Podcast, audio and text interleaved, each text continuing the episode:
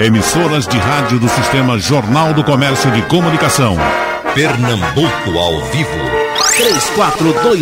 3421-3148. Rádio Jornal.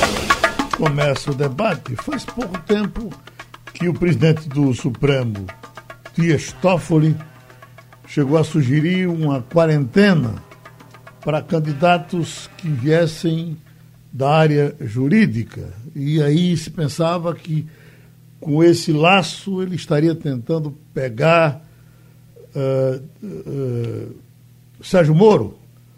Uh, poderia retroagir na tentativa de não permitir a candidatura de Sérgio Moro, o que talvez não desse de jeito nenhum, mas de alguma forma foi isso que se pensou num certo momento. E aí um promotor chegou e disse: tudo bem, mas por que não vê também outros aspectos? Por exemplo, um, um, candidato que recebe, alguém que recebe a promessa de ser ministro do Supremo e vai assumir a Procuradoria-Geral da República, por que não haver uma contenção dessas coisas? E aí, no momento, o que está sendo votado é a questão do poder religioso. O Supremo começou a votar, o TSE começou a votar e deu uma parada recentemente e me parece que ainda essa semana vai recomeçar a votação. Vamos começar com o doutor Bartolomeu Bueno. A gente poderia, doutor Bartolomeu, aproveitar esse momento e dar uma rearrumada nesse chamado abuso de candidato? Bom dia, Geraldo. Bom dia, debatedores. Bom dia, ouvinte. É verdade, Geraldo. Eu acho que é um momento rico para que a gente chegue a um denominador comum no quanto ou no pertinente à questão dos candidatos, como eles são, o que podem ser, como podem usar a sua ação. De um modo geral, a lei só prevê três tipos de abuso econômico: o abuso político, o abuso econômico e o abuso dos meios de comunicação. No entanto, nós sabemos que na prática há outros tipos de abuso um deles é exatamente o abuso da autoridade religiosa, notadamente dos evangélicos. E aí eu estou falando do evangelho que é o mais presente no momento, já que a Igreja Católica, de algum tempo, por determinação do Papa anterior, não é nem o atual, não há mais candidatura de padres para os parlamentos. É uma orientação hoje mundial da Igreja Católica. Mas os evangélicos não, eles usam muito a sua igreja para é, proporcionar melhor as candidaturas. E isso, no meu sentir, é abuso da autoridade religiosa, na medida em que é usada a própria igreja para cabalar votos ou para ah, fazer a captação irregular de sufrágio, como prevê a lei nesse caso, em se tratando do poder político, do poder econômico e do, e da, do poder de, de abuso das comunicações. De modo que eu entendo que deve sim ser regulamentado de alguma forma esse abuso. Não é o pastor que é candidato, não é o padre que é candidato, o advogado, o médico, o engenheiro esses individualmente podem e devem ser candidatos e defender suas teses, a sua profissão, as suas razões de estarem ali no Congresso. Eu digo quando a coisa é usada de forma genérica, de forma é, é, é, que se usa a própria igreja, o culto da igreja, o local da igreja para se pedir o voto e aí cabalar esses votos e aí sim me parece que isso é absolutamente irregular. Como também pode ser irregular, por exemplo, o delegado, que aqui em Pernambuco tem uma muito conhecida, que começou a bater no, govern no governador, começou a abrir investigações contra o governador e cabalou e criou uma aura de excelente candidato e possivelmente é candidato a prefeita do Recife. É o próprio Moro lá que começou a fazer, foi ministro da Justiça, pensando futuramente ser ministro do, do aliás, ser candidato a presidente da República. O Aras, segundo dizem, está é, tá ali uma promessa de ser, de ser ministro é, do STF. Tudo isso são condutas, a meu ver, irregulares e que merecem uma regulamentação, ainda que de, é, é, através da jurisprudência, mas dependendo de leis, de leis ferenda, de uma legislação própria e adequada para regulamentar isso. Bom, e Maurício, jornalista político, o que a gente observa é que qualquer um candidato que possa tirar algum proveito da sua profissão para conseguir voto, tem eh, historicamente tentado tirar. Mas aí, o que é que você nos diz da questão do abuso do poder religioso ou de outro qualquer poder a ponto de conseguir voto para se eleger eh, vereador, prefeito, deputado, qualquer coisa? Bom dia, Geraldo. O que a gente percebe, é, Geraldo, é que hoje se fala muito nos evangélicos, e é fato isso que foi citado pelo desembargador, mas a questão total é que ninguém mais abusou desse poder do que a Igreja Católica. A Igreja Católica tinha a Liga Eleitoral Católica que colocava na porta das igrejas os candidatos que os cristãos, os católicos, não deviam votar. Eu me recordo muito bem que, com muita tristeza, me contava o senador Jamil Haddad, que foi presidente do Partido Socialista Brasileiro, ministro da Saúde, criou a lei dos genéricos. O Jamil Haddad me disse que ele frequentava a igreja, ele era cristão e católico, e quando chegou na porta da igreja, estava lá o nome dele entre os nomes que não poderiam ser votados por ele ser filiado ao Partido Socialista Brasileiro. Então você veja como isso não é um fato recente. Tudo que foi interferência no processo eleitoral já vem de muito tempo. Eu fui criado na minha casa, que tinha muitas professoras, minhas tias, todas eram professoras, e com as histórias de minha tia que foi transferida de Caruaru porque ele era, ela tinha preferência pela UDN na época e o governo era do PSD e ela foi parar lá numa cidade do sertão com um transtorno enorme para a vida dela aumento de despesa, teve que alugar uma casa lá, manter a casa que tinha em Caruaru. Então foi um problema muito grave na vida dela e que ela só veio respirar quando Cid Sampaio foi eleito governador e Cid era da UDN, era do lado dela, ela, ela voltou para Caruaru e depois não mexeram mais. Tanto é que hoje, na lei eleitoral, tem um impedimento que seis meses antes da eleição nenhum, nenhum servidor público é punido a não ser que seja em ato flagrante, né? em flagrante delito. Mas fora disso, ele não pode ser afastado, removido. Mas até tempos atrás era assim. E a Igreja Católica, ela foi pioneira nesse tipo de uso e abuso e, e, e abuso do, do poder político. Então, é, hoje, mesmo no Conselho de Direitos Humanos, ainda há presença só de representantes da Igreja Católica, não há dos evangélicos. Eu acho que os evangélicos precisam ser regulamentados, precisa haver uma lei. Não é possível que a pessoa use um templo para indicar e apresentar candidatos, que eu acho que isso vai de encontro à liberdade que todo cidadão tem, seja ele cristão ou não, de escolher quem queira votar mas é preciso também que a gente tenha a retrospectiva histórica de ver que quem começou tudo isso foi a Igreja Católica que em certo momento se, me, se envolvia e se misturava com o Estado no Brasil. Até que houve uma separação e criou-se o Estado laico. Mas essa, o abuso do poder religioso, ele não vem de hoje, e os católicos precisam, nesse momento, antes de serem tão agressivos e intolerantes com os evangélicos, ter a humildade de reconhecer que quem começou isso tudo foram eles, como quem inventou a tortura também foi a Igreja Católica com a Inquisição. Professor Wellington Saraiva. Bom dia, Geraldo. Bom dia, desembargador Bartolomeu Bueno. Bom dia ao jornalista Ivan.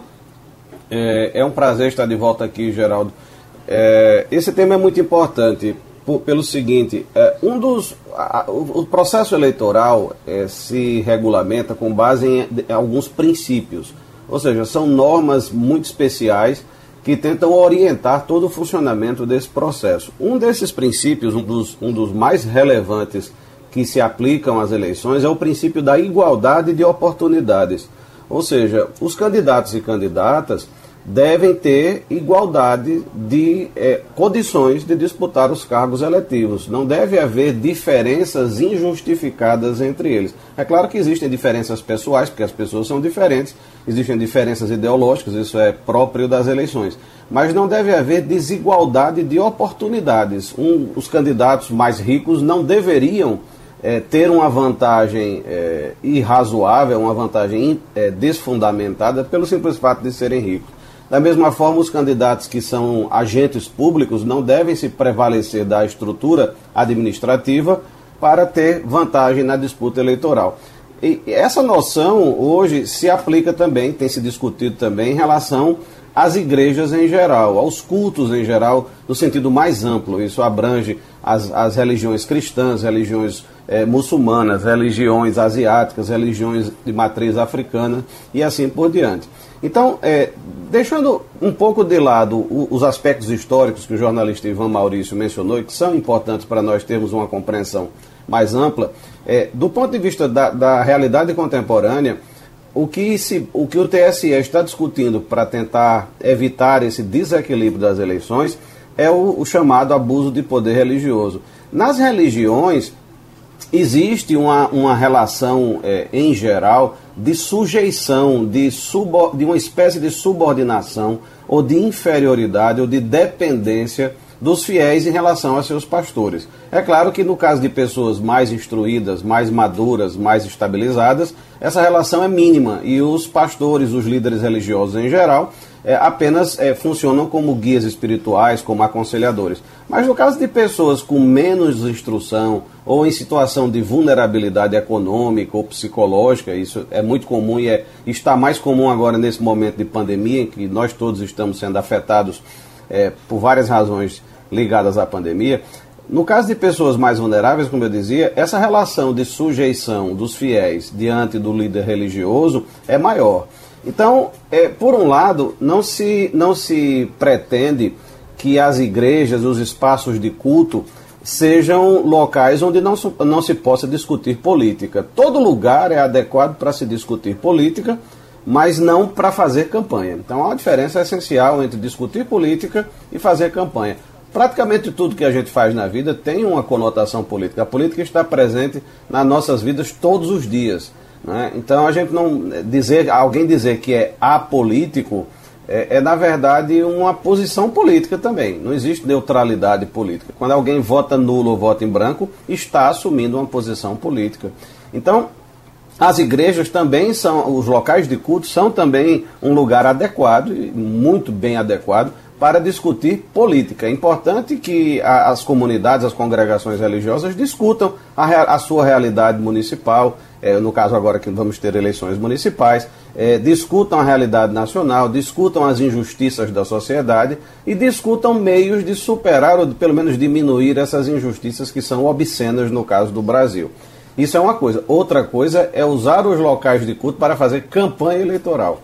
Então é isso que as autoridades eleitorais, do Ministério Público eh, e da Justiça Eleitoral, capitaneadas pelo TSE agora, eh, discutem sobre como fazer, como evitar que líderes religiosos, sejam, ele, sejam eles de que denominação forem, usem os locais de culto e usem essa ascendência, essa, essa posição de preponderância que eles têm diante do seu rebanho, como se costuma dizer, para é, induzir, para, como disse o, o desembargador Bartolomeu, cabalar votos, ou seja, induzir aquela congregação a votar no candidato X, Y ou Z. Isso não deve acontecer e, dependendo das circunstâncias, pode caracterizar abuso de poder e até ter reflexos sobre o registro da candidatura de alguém ou sobre a diplomação de alguém e pode até acarretar, a depender das circunstâncias, a cassação do, do, do, registro da candidatura ou do diploma do candidato ou candidata.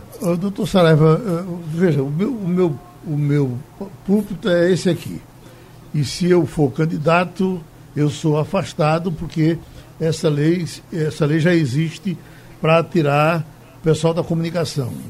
Da Atena, por exemplo, agora estava tentando ser candidato em, em São Paulo, mas já disseram, você já não pode mais usar o microfone ou apresentar o programa no caso até dos programas que têm nomes dos comunicadores, se fosse, por exemplo, o programa Geraldo Freire, eu sairia e esse programa teria que trocar de nome para não ficar sendo. E é absolutamente justo que seja desse jeito. Aí eu lhe pergunto, como é que funciona para as outras categorias? Quando é servidor público, me parece que se afasta de um modo geral, assim seria o delegado, assim seria o juiz, ele ficaria afastado com seis meses de antecedência. O senhor me corrige se não for assim. Mas no caso do pastor e no caso do padre, ele permaneceria com esse púlpito o tempo todo, atuando o tempo todo, até chegar o dia da eleição? É, ótima pergunta, Geraldo. É, de fato, no caso de servidores públicos, existem regras na, na, chamada Lei das Inelegibilidades, que é a Lei Complementar 64, que in, in, é, impõe a chamada desincompatibilização. Os servidores têm que se afastar no prazo de seis meses, de fato, como você disse, ou em três meses, dependendo do caso, para, para evitar exatamente esse abuso de poder político. Como disse o desembargador Bartolomeu, as principais espécies de abuso são abuso de poder econômico, abuso de poder político, abuso de poder das, da, da, dos meios de comunicação e agora se discute essa nova categoria do abuso de poder religioso. No caso dos líderes religiosos, não existe ainda é, uma legislação, normas específicas não existem para impor a essas pessoas que se afastem do seu ministério, da sua função religiosa. O ideal, a meu ver, seria que houvesse uma, uma atualização da lei eleitoral para tratar dessa matéria de forma mais minuciosa. Eu, embora eu me bata como membro do Ministério Público Eleitoral contra o, o, o abuso da, do poder religioso e o uso dos locais de culto para a campanha eleitoral, é, eu vejo dificuldade de é, a Justiça Eleitoral avançar muito nesse tema, porque não existe lei. Na, na, na, pior das hipóteses, deveria haver uma resolução do Tribunal Superior Eleitoral, porque a nossa legislação está, a nossa legislação eleitoral no sentido amplo está na Constituição, na Lei Complementar 64, no Código Eleitoral e em outras leis, mas também nas resoluções do TSE. E não, existe, não existem ainda normas específicas em relação ao abuso de poder religioso. Essa é, essa é a principal discussão que existe hoje no TSE. Até que ponto o TSE poderia avançar para tentar evitar esse abuso se não existem leis específicas para líderes religiosos? Então, não sei como é que o TSE de, decidirá essa matéria. Mas, de fato, é, concluindo a resposta à sua pergunta, no caso dos líderes religiosos, não existe hoje uma imposição de que eles se afastem é, do, do, da, do, da sua função religiosa, caso sejam candidatos. Tem aqui a explicação do padre Josenildo, nosso colaborador, ouvinte e amigo aqui do sistema, que diz: padres e diáconos candidatos são afastados imediatamente no caso da Igreja Católica. Aí voltando o doutor Bartolomeu, é, o que Ivan diz é realmente interessante, doutor Bartolomeu. Não, não, se conhece nenhuma maldade no mundo que a Igreja Católica não tenha feito no começo da sua existência. Depois o tempo foi passando e as coisas foram tentando se corrigir. Mas a gente sabe que pouca coisa foi feita de ruim, é, mais do que a Igreja Católica fez durante a sua existência.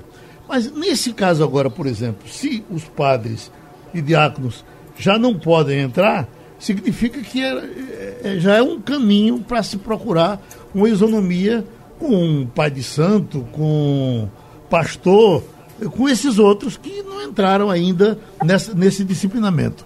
Não é assim? É verdade, Geraldo. Como bem lembrado pelo doutor Edson Saraiva e, e por Ivan Maurício também, a Igreja Católica foi quem praticamente iniciou tortura, é, o uso político, etc, etc. Nós lembramos muito bem, por exemplo, na minha região, tinha o Monsenhor Arruda Câmara, que foi deputado federal e tinha muito poder e que perseguia também, que fazia, é, atingia adversários, etc. Eu acho que sim, acho que é necessário que haja uma equalização, uma universalização desse tratamento, né, com relação a todas as religiões, principalmente. Por que é que está sendo discutido isso agora? Por conta exatamente de uma vereadora de Lusiânia, que é aquela cidade até do João de Deus, né? É, que, foi, que é pastora, é da igreja da, da Assembleia de Deus, e que foi eleita pedindo votos na, na, na igreja.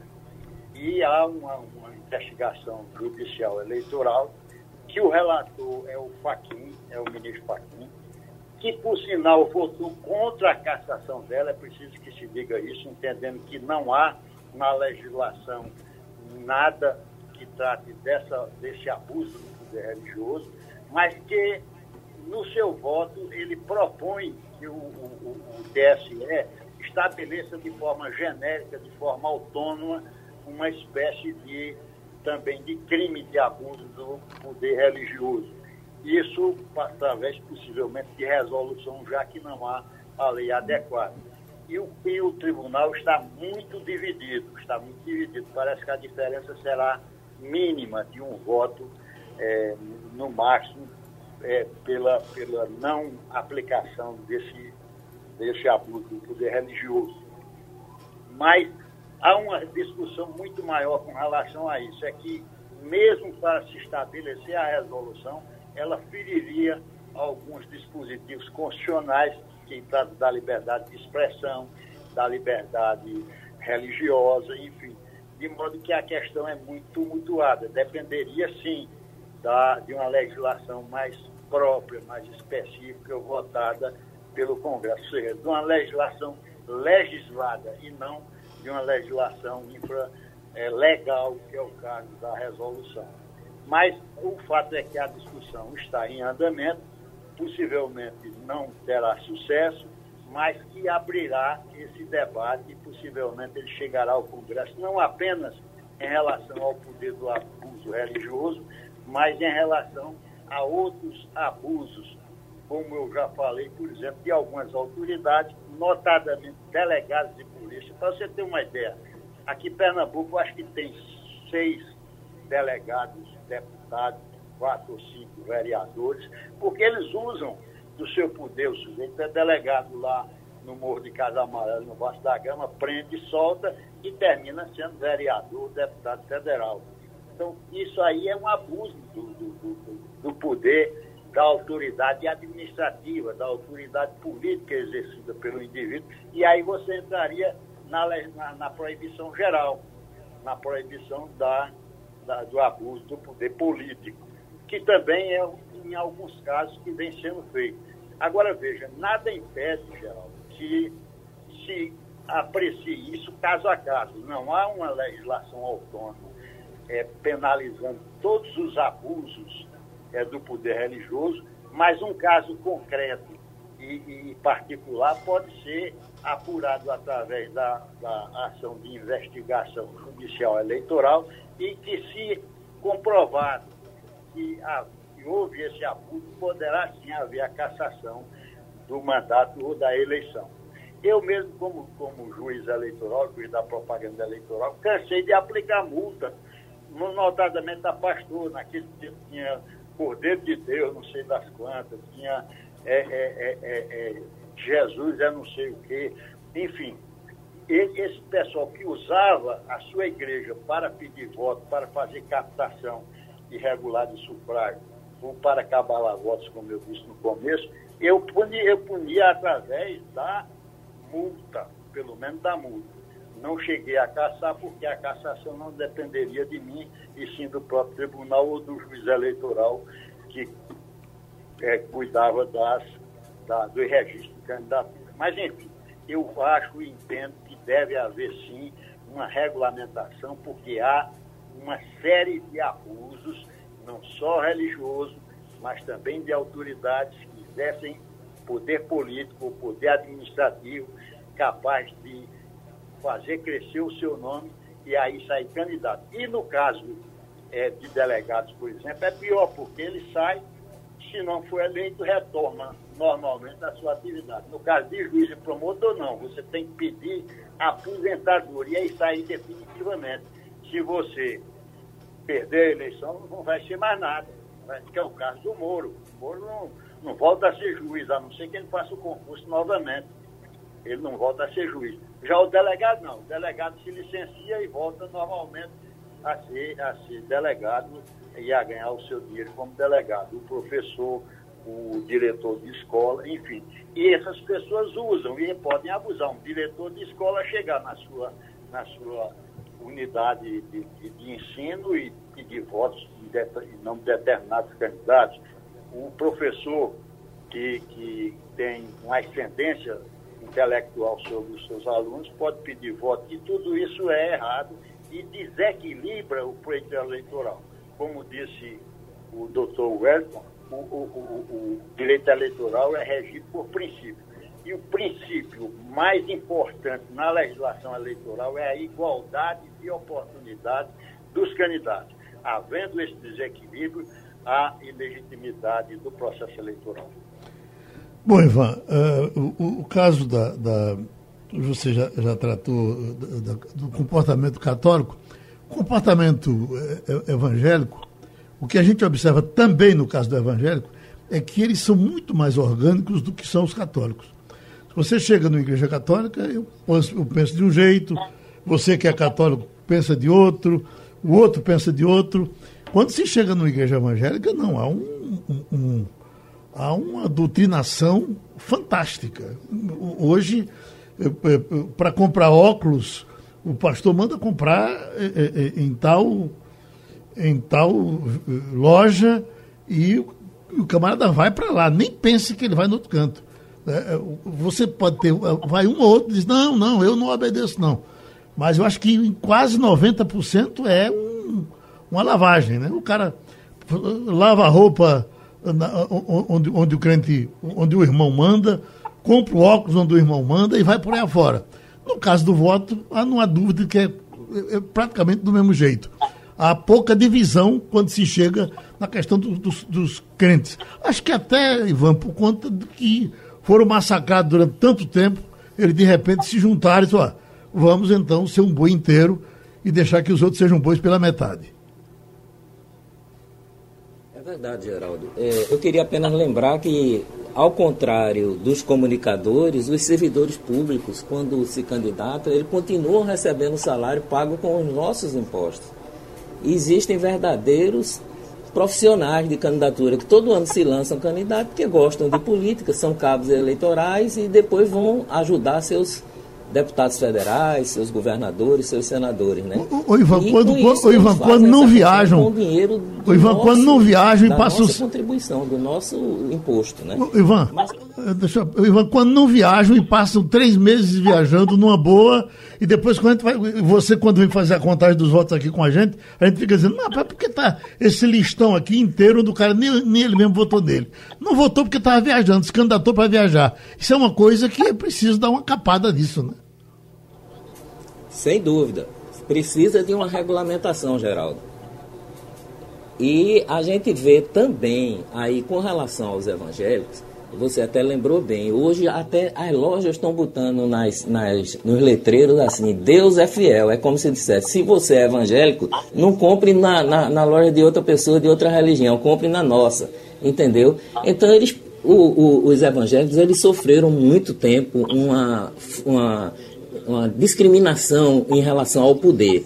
O poder no Brasil se organizou em torno da Igreja Católica e a Igreja Católica nunca deu espaços aos evangélicos. Eu estou falando isso aqui com muita tranquilidade, que eu não sou evangélico, né? A minha formação é católica, fui do, do, do Colégio Nóbrega, daquele de ajudar a missa e de tudo, né? Nasci dentro da minha casa com o padre Arruda da Câmara fazendo campanha, que é, é, primo meu em segundo grau, mas o que a Igreja Católica ainda hoje faz também é uma participação política muito explícita. Você viu agora um manifesto de vários bispos do Brasil de formas contundentes contra o governo, de forma tão contundente que a própria CNBB, que é a Confederação Nacional dos Bispos do Brasil, não assumiu oficialmente o documento. E a gente viu também padre fazer discurso em plena missa contra o presidente da República, quer dizer, é, confundindo a atividade pastoral com a atividade partidária política, que ele deve ter o direito de ter a preferência que quiser, mas não pode utilizar o púlpito ali naquele momento que ele está diante do altar, ele é um, ele é um ministro. Então, essa, essa questão do, dos evangélicos ela tem que ser é, estudada melhor, porque nesse é um momento em que eles perceberam que tinham espaço político e a partir desse espaço político eles, eles começaram a ver que podiam eleger gente. Você veja, 33% do eleitorado da região metropolitana é formado por evangélicos. E foi dando certo. Eu acho que isso vai ter um refluxo, como houve também no, com a Igreja Católica. Ela teve uma hegemonia. Ela hoje ela deixa mais solto o seu, o seu rebanho. Mas na, na época que eu falei aqui da Liga Eleitoral Católica, tinha a lista dos que não votaram e tinha a lista dos que poderiam ser votados. Né? Então essa questão também deve ser analisada. E outra coisa que eu queria lançar aqui para discussão é a questão da ficha limpa, das pessoas que tiveram candidaturas é, é, rejeitadas por prestação de conta, por desvio de recursos. Porque existe muita burla isso, muita gente, muito prefeito que demorou a ser julgado e que depois conquista e vai ser candidato e se elege com contas rejeitadas. Então, ah, recentemente agora o, o, Tribunal, o Tribunal de Contas do Estado encaminhou ao Tribunal Eleitoral a relação dos prefeitos que tiveram contas rejeitadas e que estão inelegíveis por oito anos. É preciso que seja cumprido rigorosamente para a gente limpar da política é, vereadores, candidatos a prefeitos que são comprovadamente corruptos, que estão envolvidos com a desvio de recursos públicos. Uhum. E muita gente confunde também a atividade legislativa do vereador com o fato dele que devia calçar, julga ele, ah, não calçou a minha rua, não fez a ponta tal. Cabe ao vereador justamente isso, fiscalizar o prefeito e fazer leis em benefício da população. Então, cumprir a lei da ficha limpa também é uma das formas de você disciplinar a influência do poder econômico, do poder político na eleição. Deixa eu voltar agora para o procurador Ayrton Saraiva, que talvez fosse bom entrar na propaganda eleitoral, procurador, essa explicação para a população de um modo geral. Atenção, uh, fique sabendo disso, que ele pode ser seu candidato pode ser pastor, padre, prostituta, o que danado ele for. Ele é, mas quando ele se candidata, ele é político. Acabar essa coisa que o cara, não, eu estou votando no não político, eu estou votando no pastor, não, eu estou votando no não político, no radialista, não. Quando ele entra para candidato, ele virou político. Ou não é assim? Eu concordo, Geraldo. É... O Brasil vem passando por uma crise ética é, há mais de, de 30 anos, talvez. Eu acho que ele vem, vem numa crise ética permanente. A gente tem um déficit, uma deficiência de, de apego ao cumprimento das leis e de sentido comunitário. Né? O, é uma falta de sentido comunitário que deixa algumas pessoas se sentirem autorizadas, por exemplo, a ir para a porta de um hospital gritar é, é, ofensas e procurar impedir um ato baseado na lei. É uma falta de sentido comunitário que deixa algumas pessoas autorizadas a não usar máscara, acarretando o risco de contaminar outras pessoas com um vírus que pode ser mortal.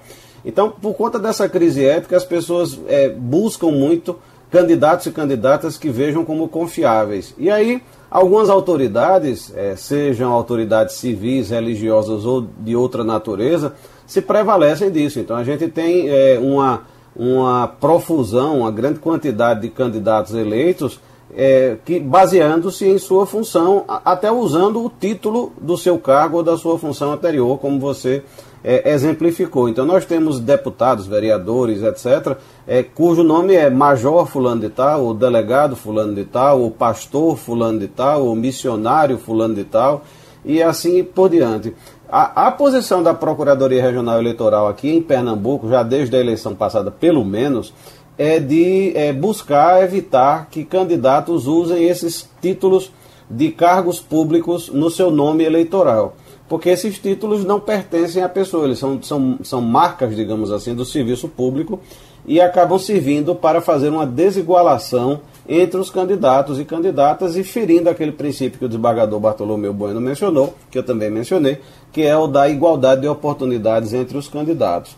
Então, é como você disse, as pessoas é, se iludem ainda com bandeiras de, de, que determinada candidata ou candidato é um, um, estranho à política. Isso aconteceu, por exemplo, de forma curiosa com o próprio presidente Bolsonaro. Ele era apresentado em 2018 como uma pessoa que não fazia parte da política, que era um, um estranho à política e, portanto, alguém supostamente imune aos defeitos e contaminações, digamos assim, da política, mas eu era deputado federal havia 27 anos.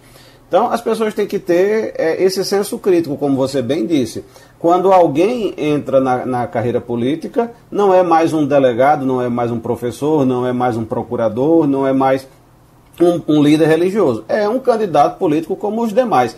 Não há nenhum problema em que as pessoas busquem a carreira política, pelo contrário.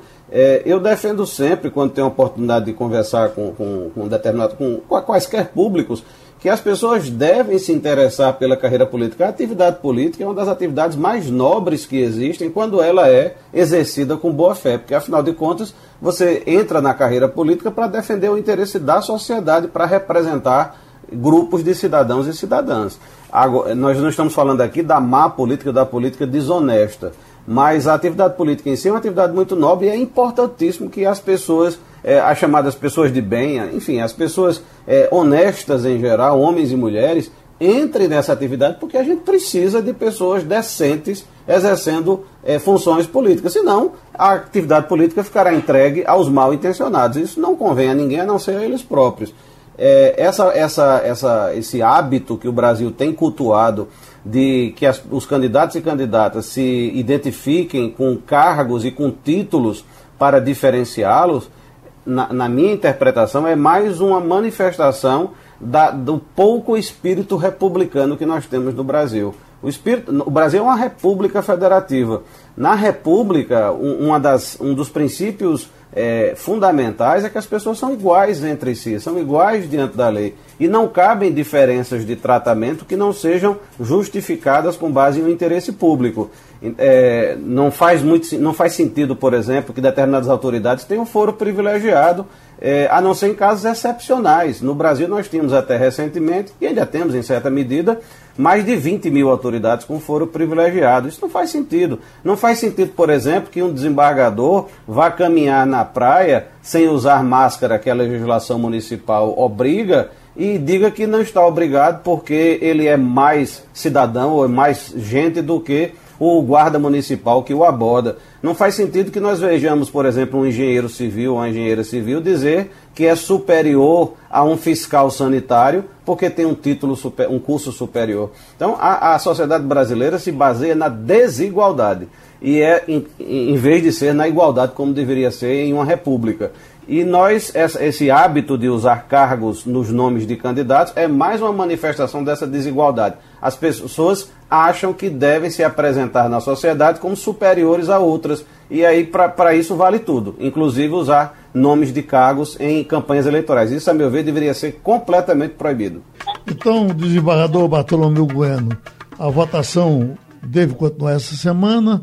No momento, ela está em 2 a 1 um a favor da liberação uh, do, do Correio Frouxo com relação ao abuso do poder religioso.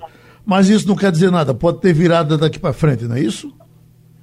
Geraldo, as informações dos analistas é no sentido de que deve ser uma vitória de um voto é, contra a, a penalização é, do abuso religioso. Contra. Essa é a ideia. E uns defendendo que, inclusive, essa matéria seja levada ao Congresso Nacional para ser tratado é, mediante legislação adequada. Eu acho o mais correto. Embora, como disse anteriormente, nada impede que, num caso concreto, num caso particular, verificado que houve esse abuso através de uma ação de investigação judicial eleitoral, se constatado esse abuso, possa se haver a punição da perda do mandato. É, é, é caso particular. Mas de um modo autônomo, genérico, como é, é, é, penalização ampla, é através de resolução, não me parece que seja o adequado, deva ser levado, de fato, a, ao Congresso Nacional. Agora, voltando um pouco a, a, aos evangélicos, e voltando a um tema que alguém disse, que os evangélicos são mais organizados do que, por exemplo, a Igreja Católica, e é verdade, hoje ela é muito mais organizada, talvez até por ter sofrido uma série de discriminação, como dito, salvo engano, por Ivan Maurício, Por exemplo, eu me lembro no meu interior, é, com os evangélicos, se chamar de bode, os bodes, porque eles gritavam muito, falavam muito alto através daquelas, daquelas cornetas que botavam na, é, nos locais de seus cultos, etc. E eles procuraram se organizar. E hoje são muito organizados, tanto lá que, que tem uma frente parlamentar evangélica. Nós temos a, a, a NAJURI, que é a Associação Nacional dos Juristas é, Evangélicos. Enfim, eles são hoje muito organizados. E eu dizia há uns seis anos atrás a uma autoridade eclesiástica importante aqui de Pernambuco, olha, não, não se engane, os evangélicos pretendem criar no Brasil um Estado teocrático evangélico. Eles já estão atingindo o legislativo de modo muito presente, muito atuante, e vão chegar ao executivo, e já chegaram ao executivo e chegaram via presidência da República. Tanto é que o maior problema deles, o medo deles dessa coisa, é no apoio ao presidente da República. Que se houver esse tipo de coisa, poderá haver. E eu nem, nem sei se não, essa não seja a intenção de atingir. Eu não quero nem defender nem acusar o presidente é, é, é Jair Bolsonaro. Mas o fato é que, de, de certa maneira, há, haveria esse objetivo, ou haveria esse efeito, vamos dizer mais precisamente, haveria esse efeito de atingir aquelas pessoas que apoiam o presidente, né, em se penalizar de forma genérica, ampla e autônoma esse abuso religioso. Mas eu tenho a convicção de que os evangélicos pretendem hoje estabelecer um Estado teocrático evangélico, inclusive com relação a, a, esse abuso econômico que eles estão praticando, e é verdade. E é verdade. Hoje, para comprar, tem que ser na mercearia do, do evangélico, do, na, na, ótica do evangélico, é, na farmácia do evangélico. Enfim, eles estão construindo todo um poder econômico e político no Brasil que leva a crer que se pretende a criação de um Estado teocrático evangélico. E, e pior, doutor, eh, doutor Bartolomeu, é que, eh, vestindo capa de evangélico, a gente tem um bocado de, de gente que está fazendo disso meio de vida, explorando tremendamente as pessoas, e quando chega na hora de separar, não, não dá para separar, né? É, hoje, Geraldo, as quatro maiores fortunas do Brasil hoje são de evangélicos. São de evangélicos. E são muito conhecidos, eu posso dizer o nome porque são muito conhecidos. É o Malafaia, é o Valdomiro, é, é o RR e um outro aí que, que eu não, não, me lembro exatamente. São os quatro que mais têm é de, é Macedo. Pessoal, pessoal. Tem gente que conhece aqui o Valdomiro, que tem uma casa em, em, em Fernando Noronha, chega lá de, de, de, de jatinho, chega lá numa, numa, numa, lancha que é mais um iate, cheio de, de, de, de, bo, de boas companhias, vamos dizer assim, vocês sabem o que eu estou querendo dizer. E, e é, é essa coisa que está havendo no Brasil, esse povo vendo. Agora veja, estão salvando alguém, eles não, eles não vendem cura, não vendem cura. Cadê as curas da pandemia? É preciso que o povo veja isso, mas aí o povo está anestesiado. Ó, se fala em nova política, se fala em nova política no Brasil. E aí você tem é, é, uns cinco ou seis ministros processados sendo presos. Se fala em nova política, você chama é, é, é o presidente caçado, preso, processado, para representar o Brasil no exterior, numa missão é, é, humanitária. Isso é nova política de onde, pelo amor de Deus? Agora, Ivan, só para fechar aquele raciocínio com relação a como é que a Igreja Católica discriminava os crentes naquele tempo, e, e os padres nos usavam, nós meninos católicos, eu, por exemplo, em Vila de Simples, eu era atiçado pelo padre para ir berrar na eu frente da casa do crente. Bé! Você era coroinha. Você era coroinha lá em Mimoso. Não cheguei a ser coroinha, mas eu fui bode. Eu, quer dizer, eu fui berrar na frente do, do da, da, casa do crente, mandado pelo padre. Oi, Ivan. Ivan eu também berrou... fui estimulado por, por, membros da família a, a discriminar os evangélicos. É, o que a gente tem que ver, Geraldo, né, nesse aspecto é o seguinte, é que quando uma, uma religião, uma corporação, ela é, é discriminada, ela procura se autodefender. Isso que a gente está dizendo aqui dos evangélicos, você pode aplicar também aos judeus. Os judeus se estabeleceram em ramos comerciais e eles se autodefendem, se autoprotegem porque também foram muito perseguidos, né? Então, o que a gente precisa tirar dessa questão é assim, que isso é apenas um aspecto da questão político-partidária no Brasil. O que a gente precisa, e eu volto a, a, repetir, eu sempre digo que vem ao seu programa, é de uma reforma partidária. Nós temos partido demais para ideologias de menos. Os partidos viraram balcões de negócios o fundo partidário e o fundo eleitoral são disputados pelos donos do partido de maneira a mais gananciosa possível. E isso é negociado como moeda de troca com outros partidos, nas coligações, nos apoios. Então, e também aconteceu durante o período dessa legislação, que ainda não foi reformulada, a, a, a, chegada da internet com as redes sociais, com as fake news, com tudo isso. Então, nós precisamos efetivamente e urgentemente, e parece que os deputados atuais, os políticos atuais, não querem fazer isso porque qualquer reforma partidária tira privilégios dele. Eles têm dinheiro é, do fundo partidário, eles dominam os partidos, eles negociam os partidos com, durante as eleições. Então, é preciso que haja uma reforma partidária e eleitoral no Brasil, onde todos esses aspectos, não só apenas o religioso, mas a questão da internet, das fake news, a questão do fundo partidário, do financiamento de campanha, tudo isso seja passado a limpo no Brasil para que a gente possa dar um avanço na nossa democracia. Senão a gente vai continuar votando e mantendo as mesmas pessoas. Muda os nomes, mas os hábitos, as práticas, como bem disse o o, o doutor Bartolomeu Bueno são as mesmas. Né? Fechando com o doutor Wellington Saraiva, procurador eleitoral, eu acho, procurador, que a gente pode fechar com uma, uma, uma informação só no final. Por piores que sejam, tudo indica que os nossos melhores políticos ainda são os políticos.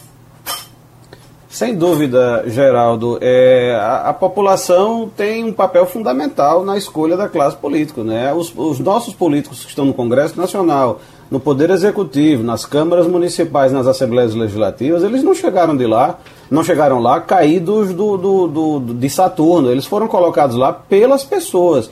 Então, quando a população reclama da classe política, tem que se lembrar que a responsabilidade por elegê-la é da própria população. Sobre esse tema da, da, do abuso de poder religioso, é, é preciso ficar muito claro é, que, eu, na minha visão, nenhum dos participantes deste debate aqui tem nenhuma prevenção, nenhuma posição prévia contra qualquer espécie de, de credo, qualquer espécie de crença religiosa. A Constituição assegura a liberdade de crença e a liberdade de culto. As pessoas têm direito a escolher sua, sua religião e as religiões, em princípio, são todas respeitáveis e a crença das pessoas também é respeitável. O que, não, o que ninguém tem direito de fazer é de impor a sua crença aos demais. Então, se eu sou contra uh, o aborto, por exemplo, eh, em caso de estupro, muito bem, caso você, mulher que tenha essa convicção, for estuprada, eu espero que nenhuma seja, mantenha a sua convicção e não aborte. É, mantenha a gravidez que você recebeu contra a sua vontade de forma violenta. Agora, você não tem direito, ninguém tem direito, muito menos os homens, de impor essa crença às demais pessoas, às demais vítimas de estupro. Isso vale para tudo no âmbito religioso. Obrigado, então, as amigos. pessoas têm direito à sua religião, mas não têm direito a impor a, a, sua, a sua crença, o seu credo aos de, às demais pessoas, aos demais eleitores e eleitoras. Obrigado, amigos. Sugestão ou comentário sobre o programa que você acaba de ouvir, envie para o e-mail ouvinte@radiojornal.com.br ou para o endereço Rua do Lima 250, Santo Amaro, Recife, Pernambuco.